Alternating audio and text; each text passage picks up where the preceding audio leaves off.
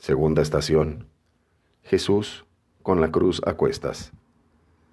El pesado madero de la crisis.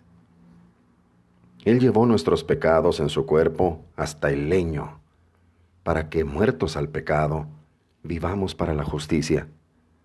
Con sus heridas fuisteis curados, pues andabais errantes como ovejas, pero ahora os habéis convertido al pastor y guardián de vuestras almas. Primera de Pedro 2, del 24 al 25. Pesa el madero de la cruz, porque en él Jesús lleva consigo todos nuestros pecados. Se tambalea bajo este peso, demasiado grande para un solo hombre. Es también el peso de todas las injusticias que ha causado la crisis económica, con sus graves consecuencias sociales, precariedad, desempleo, despidos, un dinero que gobierna en lugar de servir, la especulación financiera, el suicidio de empresarios, la corrupción y la usura, las empresas que abandonan el propio país.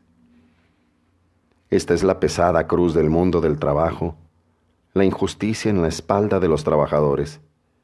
Jesús la carga sobre sus hombros y nos enseña a no vivir más en la injusticia, sino a ser capaces, con su ayuda, de crear puentes de solidaridad y esperanza para no ser ovejas errantes ni extraviadas en esta crisis.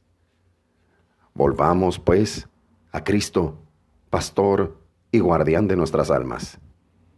Luchemos juntos por el trabajo en reciprocidad, superando el miedo y el aislamiento, recuperando la estima por la política y tratando de solventar juntos los problemas. La cruz entonces se hará más ligera si la llevamos con Jesús y la levantamos todos juntos, porque con sus heridas, resquicios de luz, hemos sido curados. Oración. Señor Jesús, cada vez se hace más densa nuestra noche. La pobreza se torna miseria. No tenemos pan para los hijos y nuestras redes están vacías. Nuestro futuro es incierto. Vela por el trabajo que falta. Despierta en nosotros el celo por la justicia, para que no arrastremos la vida sino que la llevemos con dignidad. Amén.